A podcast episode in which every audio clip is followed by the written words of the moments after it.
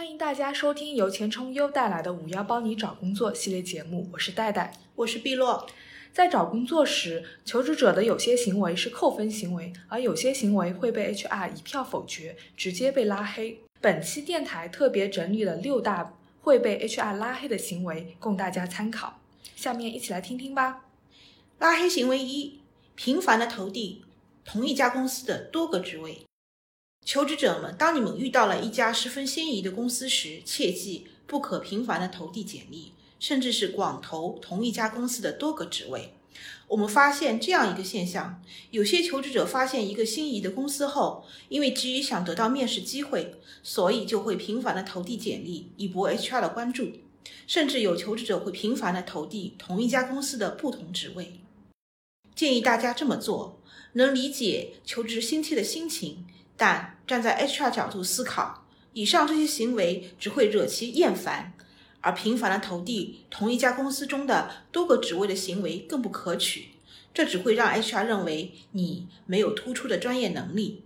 可以适当的调整投递简历的频率，将投递频率调整为两周一次最为恰当。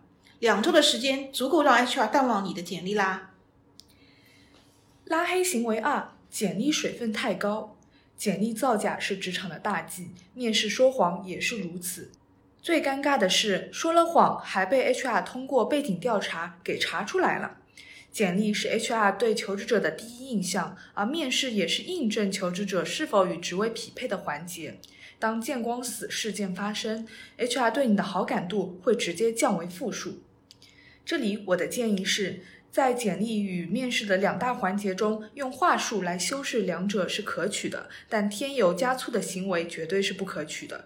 诚信是求职过程中必不可少的一个指标。拉黑行为三：电话邀约求职者面试，结果却一问三不知。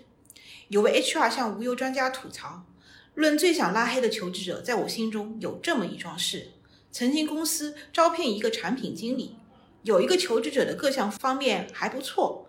第一次电话沟通后，我们已经确定好了面试时间。结果第二次电话找他说明一些情况时，我听到的第一句话却是：“你是哪家公司的？我们之前联系过吗？”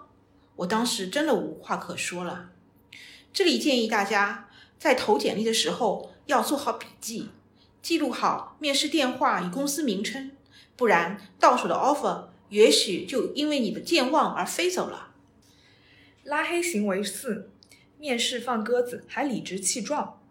迟到这种行为在职场中并不受欢迎。曾经遇到过这样一件事情：有一位求职者迟到太久，他打电话说不来了。我说没关系，可以再等等他，并喊了实习生转告他。结果隔了很远就听到电话里的吼声：“烦不烦？我都说不来了。”哎，那时候我们接电话的实习生小姑娘当场就被吼懵了，差点哭了出来。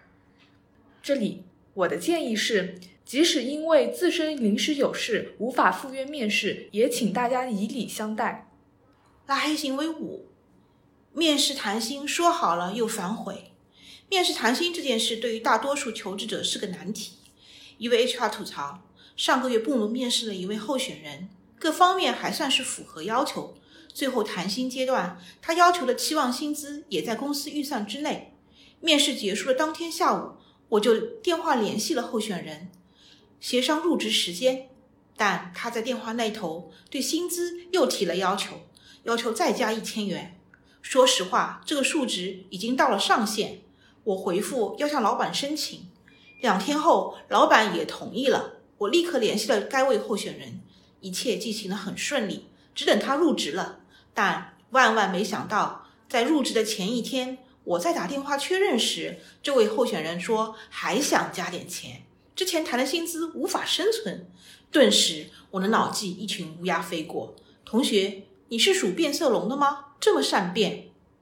这里给到的建议是，谈薪的关键在于候选人要清楚自己的工种、岗位、技能在市场上的行情，自己是否属于比较紧缺类的人才。